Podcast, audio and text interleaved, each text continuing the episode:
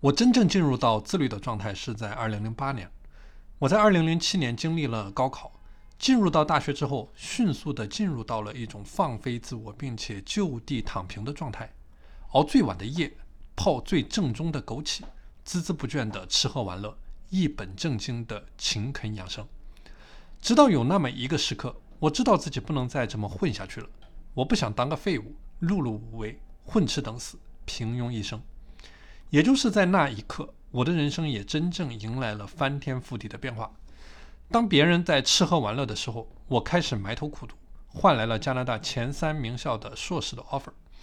毕业之后，穿着西装，在酷暑当中去步行十多公里去工厂面试，换来了毕业后在加拿大的第一份工作。刚开始工作的时候，在加拿大凌晨四点半的寒风当中去骑着单车去上班，换来了工作当中的业绩的提升。跳槽第二份工作之后，每天疯狂的自我提升，让我从一个一年半的合约工作正式转正为永久的工作。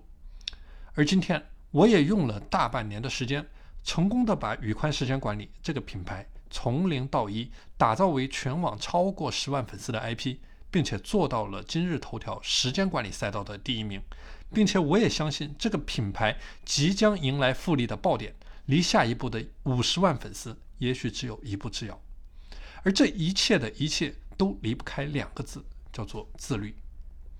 那么什么是自律呢？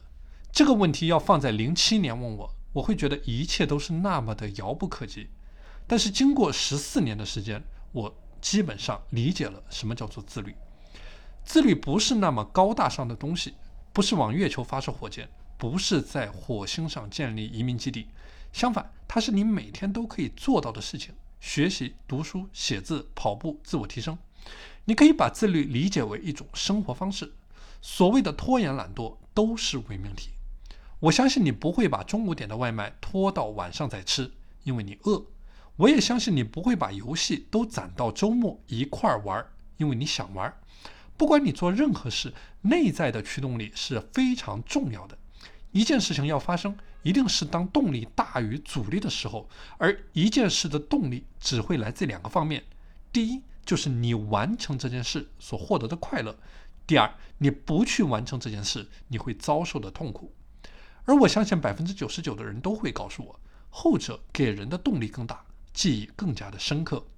这就好比当你面对两百个人的会场进行演讲的时候，如果你忘词儿了，我相信这样的感受会让你终身难忘。而很多人之所以不愿意改变，吃喝玩乐、娱乐至死、熬最晚的夜、敷最贵的面膜、喝最烈的酒、蹦最野的迪，核心原因就是这样的行为对眼前的生活没有造成肉眼可见的影响。但事实上呢，天下没有免费的午餐，所有的及时享乐背后，命运都已经为你标好了价码。正所谓痛则思变，变则通。就像王健林说过，你要做成一件事，永远有一百种方法。而你不愿意去做一件事呢？你有一万个理由。当你真心发愿想去做某事的时候，东西南北都顺路；反之，你下床都难。就像牛顿定律和量子力学一样，帕雷托法则是时间管理世界的基本物理法则。它有一个更耳熟能详的名字，叫做二八法则。意思是你需要花百分之八十的时间精力去猛干百分之二十的要事。也就是吃掉你的三只青蛙。很多人处在一种忙忙忙的状态，在他们的眼里，忙就等于努力，就等于勤奋，等于坚持，等于自律。这样的想法是非常错误的，是危险的，是愚蠢的。这也是为什么很多人看似努力一生却毫无成绩的原因，因为他们没有忙在点儿上。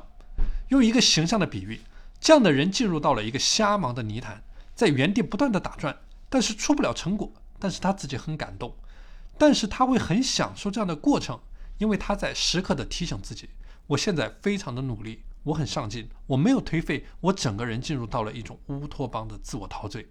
但是很遗憾，结果真的不会陪你演戏。我们说思维就是思考的维度，在更高的维度上面去思考，一日千里。每个人都有着不同的价值观以及对人生的理解，存在即合理。价值观本来就是千人千面的，没有所谓的是非对错、高低贵贱。但是，一旦你做出了某种选择，这就意味着你会失去一些东西。这就好比你吃不了自律的苦，你就要遭平庸的罪，你总得选一样。你不可能说每天上班摸鱼，下班吃鸡，你幻想着老板赏识你，升职加薪，年薪百万。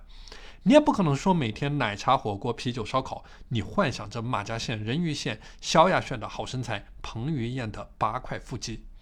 躺平没有问题，因为躺平没有妨碍到任何其他人的自由，这是一种选择。如果你可以和自己和解，你能够找到内心的幸福，那永远的活在自己的舒适圈里面，本来也是一种活法。但是有得总会有舍，自律和平庸，您总得选一样吧。